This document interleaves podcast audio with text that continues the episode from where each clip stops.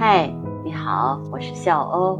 今天北京又是一个非常晴朗的好天气，尽管是已经是冬天了，但是最高温度还有十四度，风也比较小吧，所以我也又出去了。那跟妹妹还有外甥女一起去了延庆百里画廊，那也是呃延庆一条比较美的一条观山观风景的路吧。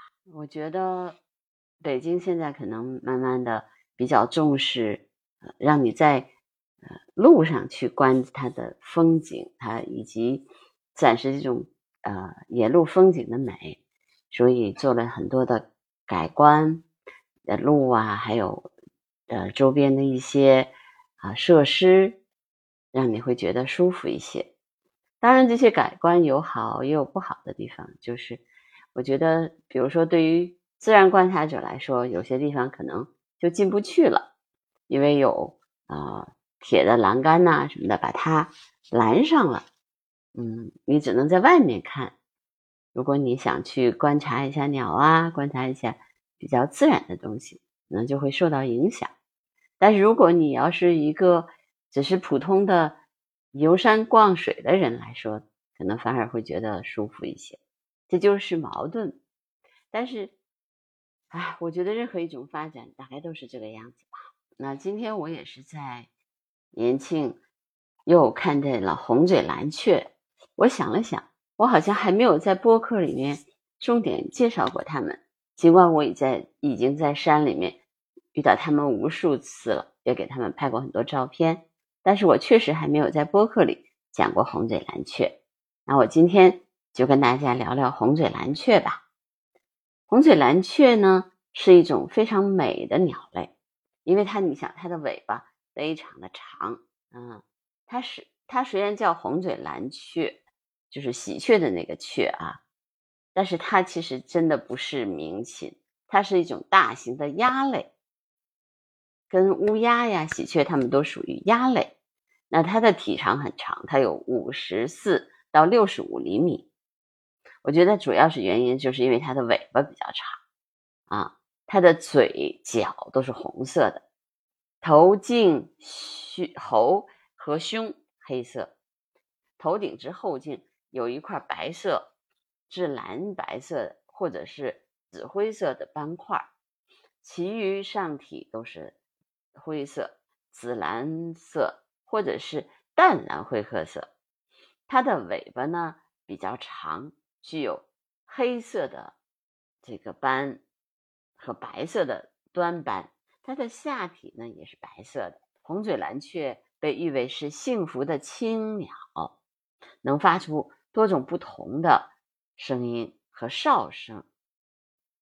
它其实在山里面比较常见，而且主要分布在林园地带、灌木丛甚至村庄里面，比较吵啊。它叫起来的时候。啊，它喜欢集小群活动，以果实啊、小型的鸟类以及它们的卵昆虫为食，经常在地面上取食，会主动的攻击鸣禽。它的体态非常的美丽，雌雄的羽色都比较相似，体表的羽色比较相似，体背的体背蓝紫色，尾羽比较长，这个又是尾端又是白色的，配上红嘴红脚。仪态庄重、雍容华贵，所以也叫长尾蓝雀。它主要栖息在这个山区的常绿阔叶林、针叶林啊、针叶混交林和次生林的不同的森林当中。有的时候也能看在竹林呐、林园地带和村边地边的树上，都能看见它的痕迹。它从山脚的平原低。山丘陵到三千五百米左右的高原山地，也都能看见它的踪影。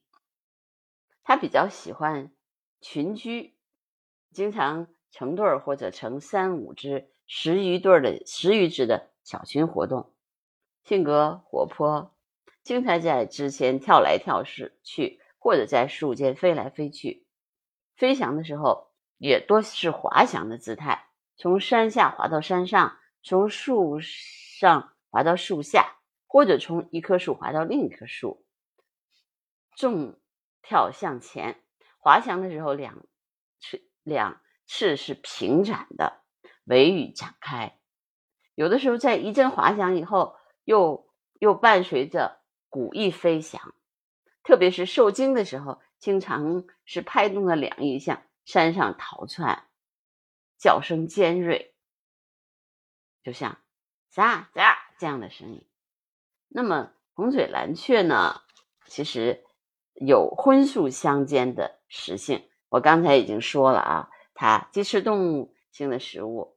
也是植物性的食物，嗯，它你想，它还捉那个小鸟呢，还会有的时候它会凶残的侵入到其他鸟类的巢里，攻击、蚕食幼雏和鸟卵。那么每年的三到五月是红嘴蓝雀的繁殖期，这个时候呢，栖鸟护巢性极强，性情凶悍，人如果接近它的巢，它也会啼叫飞舞，甚至对人产生攻击行为。所以你，如果你三到五月份的时候遇见红嘴蓝雀的话，可别惹它，因为它是真的很漂亮。嗯，应该你们如果能出去的话，在山里面，我第一次看见它的时候，我以为是凤凰。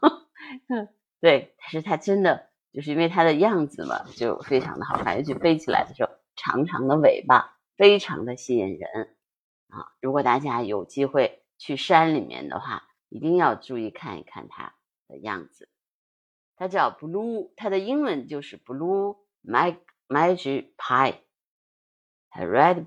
built blue magic pie。然后我觉得，虽然它是也是雀形目的，但是它属于鸦科的这样的一种鸟。我觉得有的时候你在山里面的时候，一定经常去发现一下你。如果听到那个比较响亮、响的、带有点哨子的声音，然后你再往上、往往那个树上面去看，或者往山上去看，就能看见它美丽的身影，好吗？那我也希望大家能够，呃，趁着冬日还算温暖的时候，多去郊外走一走，多体会一下大自然，嗯，跟鸟也亲密接触一下，好吗？好，那我今天的播客就到这。